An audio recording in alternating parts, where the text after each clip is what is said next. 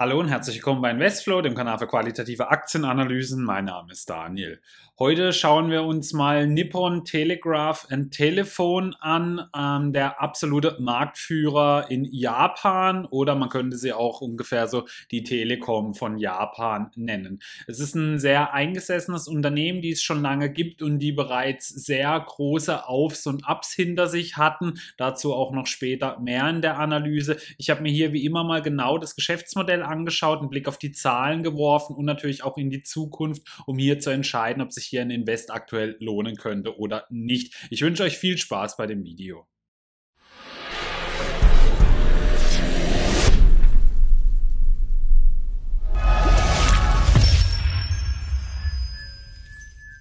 Beginnen möchte ich mit einer kurzen Firmenvorstellung. NTT hat aktuell eine Marktkapitalisierung von knapp 100 Milliarden Dollar. Sie beschäftigen über 319.000 Mitarbeiter und wurden im Jahr 1985 gegründet. Ihr Sitz ist in Tokio und sie sind in der Telekommunikationsbranche tätig. Ihr CEO ist Jun Sawada. Im Kursverlauf sehen wir, dass es in den letzten Jahren keine wirkliche Erfolgsstory für Anleger war. Hätte man hier sein Geld vor fünf Jahren angelegt, hätte man gerade mal eine Rendite von 17,1 Prozent erzielt. Aber steht das Unternehmen nun vor einem Ausbruch und vor besseren Zeiten? Schauen wir mal weiter.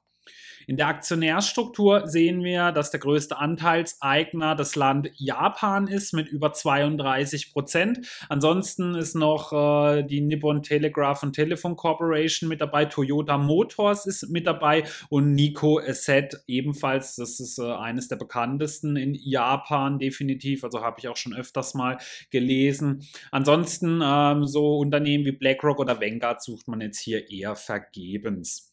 Wie sind die Analystenmeinungen gegenüber dem Unternehmen? Die sind eigentlich ganz positiv. Es gibt elf Aufstock- bzw. Kaufempfehlungen, vier Halteempfehlungen und nur eine Reduzierempfehlung. Das niedrigste Kursziel liegt aktuell 11 Prozent unter dem aktuellen Kurs. Das höchste Kursziel liegt 28 Prozent über dem jetzigen. Nun wollen wir aber mal einen Blick auf das Geschäftsmodell werfen. Also sie teilen ihren Umsatz in fünf Segmente ein. Zum einen die Mobile Communications Business. Das ist ähm, alles rund um das Mobilfunkgerät. Dann kommt Long Distance und International Communications Business. Hier gehören eben unter anderem Cloud Services mit dazu oder Datencenter. Dann gibt's noch regionalen Communications Business.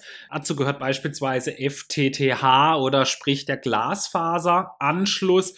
Ähm, außerdem gibt's Data Communications Business. Hier gehören eben ERP-Services mit dazu oder ähm, das ICT-Outsourcing. Und dann gibt es noch andere ähm, Geschäftsfelder, in denen sie tätig sind, beispielsweise Immobilien, im Finanzsektor sind sie tätig oder auch in der Elektronik. Also es ist ein sehr breit aufgestelltes Unternehmen auf jeden Fall. Hier sehen wir mal die Entwicklung von äh, den japanischen Mobilfunkanschlüssen und die sind wirklich ähm, immer weiter steigend. Das verwundert natürlich auch nicht, da es ja auch immer mehr Menschen auf der Erde gibt. Und äh, in den letzten hier äh, Zeiträumen zwischen 2008 und 2020 sind diese immer angestiegen. Also wirklich hier eine gute Entwicklung und das zeigt eben auch, dass sie hier weiterhin in einem Wachstumsmarkt tätig sind. Natürlich gibt es hier nicht diese ganz großen spektakulären Wachstumsraten wie jetzt in anderen Segmenten, aber das ist ja dann bei so einem Unternehmen auch nicht immer unbedingt notwendig. Dann, äh, wir haben ja vorher schon gesehen, dass Toyota mit ein Anteilseigner ist und zwar arbeitet NTT mit Toyota ähm, zusammen an Smart City Lösungen. Im März 2020 haben sich die beiden Unternehmen zusammen zusammengeschlossen, um eben ähm, alles rund um dieses Thema zu ermöglichen. Die beiden Unternehmen haben bereits in der Vergangenheit auch im Bereich Connected Car zusammengearbeitet, also sprich vernetzte Autos. Der Einsatz von fortschrittlichen Technologien soll die Effizienz und Ausgereiftheit von Funktionen und Dienstleistungen in Städten und Regionen verbessern und neue Werte wie Komfort und Bequemlichkeit schaffen. Also Smart City ist ein unheimlich großes und komplexes Thema, da hier wirklich die komplette komplette Infrastruktur mit dazugehört. Ein gutes Beispiel ist auch hier Tencent, die ja gerade in der Nähe von Shenzhen sich hier eine komplett eigene Smart City aufbauen möchten. Und da gehört eben alles mit dazu. Das fängt bei den Gebäuden an mit eigener Energieversorgung, häufig nur noch autonomes Fahren oder autonome Busse. Viele verzichten sogar hier komplett auf äh, Fahrzeuge und da gehört eben sehr vieles mit dazu. Also eine eigene Industrie wird hier meistens dann aufgebaut mit nachhaltiger Energie zum Beispiel. Ähm, ansonsten die Transportation ist hier immer eben wichtig, wie gerade schon angesprochen, oder eben auch Energiemanagement per se. Und ähm, das sind eben Komplettlösungen, die äh, unter anderem Toyota und NTT zusammen dann bringen wollen. Und das sind natürlich unheimlich spannende Geschäftsfelder, wenn man hier dann beispielsweise mal einen Auftrag bekommt, so eine ganze Stadt in eine Art Smart City umzuwandeln. Und hier möchten eben diese beiden starken Unternehmen mit äh, etwas aufbauen. Ansonsten gibt es auch noch weitere Projekte. Also NTT ist wirklich sehr breit aufgestellt, was mir sehr gut gefällt. Beispielsweise gibt es eine eigene E-Sports-Abteilung in dem Unternehmen. Die wurde im Januar 2020 gegründet. Und hier möchte man eben äh, einer der Big Player, vor allem eben auch in Japan werden. Also sie entwickeln hier eine ganz breite Palette von Geschäftsfeldern, die ähm, eben zum Beispiel eine hochwertige Kommunikationsnetzwerke bieten sollen, aber auch dann eben hier ähm, eigene Geschäftsbereiche für den Betrieb von E-Sports-Einrichtungen, Support, Schulungen, Bereitstellung von Plattformen, Eventlösungen und Beratungen zur regionalen Belebung. Also E-Sports ist sowieso ein Riesentrend und in Asien noch mal sehr viel mehr als in anderen Regionen. Das ist auf jeden Fall ein Riesenthema. Oder im Juli 2019 gründete man die Entity Agri Technology Corporation, das erste Unternehmen der Gruppe, das sich der Kombination von Landwirtschaft und Informations- und Kommunikationstechnik widmet. Also das Unternehmen wurde mit dem Ziel gegründet, einen Beitrag zur lokalen Gemeinschaft und zur wirtschaftlichen Belebung durch die nächste Generation von Gartenbauanlagen zu leisten. Also vor allem in Asien ist natürlich äh, das Essen ein Riesenthema, wenn man eben auch mal China beispielsweise anschaut, aber natürlich eben auch die anderen asiatischen Länder und auch auf der ganzen Welt. Es wird immer mehr Essen benötigt und die Erde ist schon lange nicht mehr in der Lage, alles selber herzustellen. Also ich glaube mittlerweile jedes Jahr schon ungefähr zur Hälfte, äh, wenn das Jahr rum ist, kommt immer äh, ein Stichtag, wo es dann heißt, ab diesem Tag könnte die Erde eigentlich nicht mehr die Menschen weiter versorgen, sondern es muss dann eben durch selbst äh, herangezüchtetes Essen, weil beispielsweise der Rest dann gestemmt werden. Das ist natürlich ein äh, klasse Thema, in dem Sie hier tätig sind und hier probieren Sie eben mit neuester Technologie sehr starke landwirtschaftliche ähm, Produkte beispielsweise zu entwickeln oder hier eben diese zu verbessern.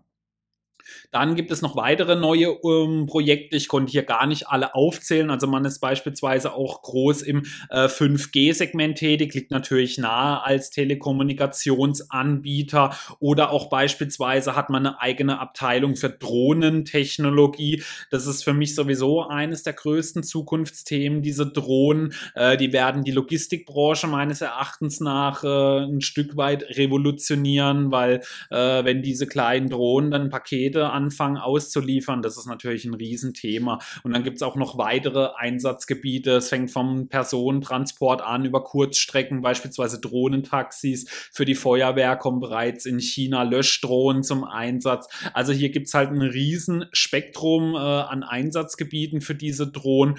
Und äh, auch in diesem Bereich ist eben das Unternehmen mit NTT E-Drone Technology hier tätig.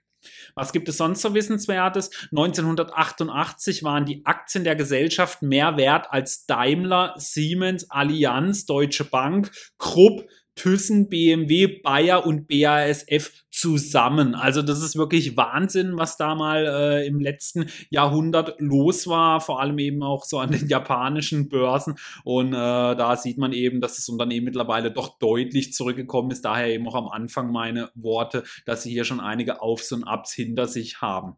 Dann ihre Sparte Entity Data möchte zu einem der größten IT-Dienstleister überhaupt werden. Durch gezielte Übernahmen beispielsweise möchte man das erreichen. Das Unternehmen ist beispielsweise auch hier bei uns in Deutschland tätig. Da sehen sie noch nicht zu den ganz Großen mit dazu, aber auch hier möchten sie ihre Marktposition äh, deutlich ausbauen. Und da bin ich mal wirklich sehr gespannt. Also dieses Unternehmen bzw. dieser Zweig hat schon einen ganz genauen Fokus, in dem sie tätig sind. Entity will die volle Kontrolle über die japanische Mobilfunktochtergesellschaft äh, Entity Docomo. Im Rahmen der Übernahme will Entity nun 3900 Yen pro Aktie des Unternehmens oder eben rund 37 US-Dollar an die übrigen Aktionäre bezahlen. Die Transaktion hat ein Volumen von insgesamt rund 4,25 Billionen Yen, was umgerechnet ca. 40 Milliarden Dollar entsprechen würde. Das Übernahmeangebot ist das größte der Geschichte für ein japanisches Unternehmen und sollte am 30. September 2020 beginnen und im Geschäftsjahr zum 31. März abgeschlossen werden. Also das Unternehmen möchte hier seine starke Marktposition weiter ausbauen mit dieser riesigen Übernahme und es ist eben die größte, die es jemals in dieser Geschichte des Landes gegeben hat. Also wirklich eine spektakuläre Übernahme und ähm, das Unternehmen könnte hier zu einem enorm großen Big Player, äh, der sie ja sowieso schon hier sind, äh, weiter avancieren und hier eben äh, weiter seine Marktanteile ausbauen. Bevor wir uns die Zahlen anschauen, kurz was in eigener Sache. Wenn euch meine Videos gefallen, würde ich mich sehr über ein Abo und einen Daumen nach oben für das Video freuen. Außerdem könnt ihr jetzt auch meinen Zweitkanal besuchen, Hotstock Flow, wo ich jede Woche potenzielle Tenbagger und heiße Hotstocks unter die Lupe nehme. Oder werdet Mitglied auf einem Kanal mit sehr viel eigenem Content, wie der Investflow Megatrend und Tenbagger ETF oder exklusive Videos für euch. Die Links und Buttons findet ihr unten in der Videobeschreibung. Hier sehen wir mal die Zahlen des letzten Geschäftsjahres. Der Umsatz konnte zuletzt um 3,4 Prozent zulegen auf über 110 Milliarden Dollar. Der Gewinn konnte um 3,3 Prozent zulegen auf 7,9 Milliarden Dollar. Das Eigenkapital konnte um 1 Prozent zulegen auf 84,2 Milliarden Dollar. Die Eigenkapitalquote ging um 2,9 Prozent zurück auf 44 Prozent, was immer noch ein sehr ordentlicher Wert ist. Die Dividende wurde zuletzt um 5,6 Prozent gesteigert auf 95 Yen je Anteil. Anteil, was einer Dividendenrendite von 3,7 Prozent entsprach oder einer Erhöhung von 0,3 Prozentpunkte zum Vorjahr. Der Free Cashflow konnte um starke 60,2 Prozent zulegen auf über 10,6 Milliarden Dollar. Wie waren die letzten Quartalszahlen? Umsätze gingen um 1,4 Prozent äh, zurück im Jahresvergleich. Das Operating Income konnte aber um 3,6 zulegen und das Profit um 4,3 Prozent. Also man sieht, bei dem Unternehmen äh, sind jetzt nicht die ganz großen Wachstumsraten mit dabei. Teilweise gibt es auch eben hier mal ähm, Zahlen, die rückläufig sind, zumindest im kleinen Rahmen. Aber das ist halt äh, bei den meisten Telekommunikationsanbietern relativ normal. Aber wir haben gesehen, sie haben einige ähm, Sachen im Portfolio, eben auch außerhalb nur jetzt von diesen Netzwerk-Sachen. Äh, das ist auf jeden Fall eine spannende Geschichte. Da muss man mal schauen, wie es weitergeht. Dann werfen wir natürlich auch einen Blick auf die Bewertungskennzahlen. Die sind für ein japanisches Unternehmen typisch sehr günstig. Das KGV ging zuletzt leicht hoch von 11,2 auf 12. Das KBV ging hoch von 1 auf 1,4. Das Kurs-Cashflow-Verhältnis ging ebenfalls minimal hoch auf 3,6. Die Pack-Ratio liegt wie beim Vorjahr bei 3,2. Die Eigenkapitalrendite liegt aktuell bei 11,7 Prozent und der Piotrowski F-Score bei 3 aus 9 Punkten. Also bis auf den Piotrowski F-Score haben sie hier wirklich sehr attraktive Bewertungskennzahlen. Wie haben sich die Ergebnisse sonst in den letzten fünf Jahren entwickelt? Hier gab es halt nur eine relative Seitwärtsbewegung. Der Umsatz konnte im Fünfjahresvergleich um 8,1 Prozent zulegen, der Gewinn um 21,6 Prozent. Also man sieht keine großen Sprünge nach oben, aber eben auch keine Rückgänge hier. Und wenn man hier eben überlegt, in was für Segmenten sie alle tätig sind, was für neue ähm, Branchen mit dazukommen, könnte dies vielleicht äh, auf lange Sicht hingesehen oder durch die Übernahme hier mal wieder auch für neues Umsatzwachstum sorgen. Hier sehen wir dann auch mal die Aufteilung der Sparten, wie wir sie vorher ähm, uns angeschaut haben. Die Mobile Communications sind äh, 33,7 Prozent, die Regional Communications 22,3%, die Long Distance 16 Prozent, die Data Communications 16,4% und alle anderen bei 11,6 Prozent.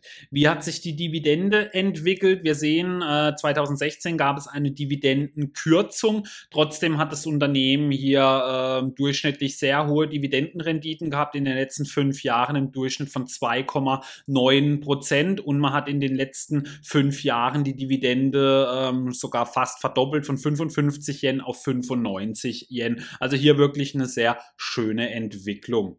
Wie sieht es mit der Ausschüttung auf den Free Cashflow aus? Auch hier gibt es gute Nachrichten, denn äh, die Ausschüttungsquoten sind sehr niedrig bei dem Unternehmen. In den letzten fünf Jahren lagen sie zwischen 20 und 45 Prozent. Also das sind wirklich sehr gesunde Ausschüttungsquoten und die Aktienrückkaufquote lag hier in den letzten fünf Jahren im Durchschnitt bei 3,1 Prozent. Diese entsprechen ja ebenfalls einer Art Dividende. Daher kann man die hier noch ähm, auf jeden Fall mit dazu zählen. Wie sieht es mit der Finanzverschuldung aus bei den aktuellen aktuellen Werten.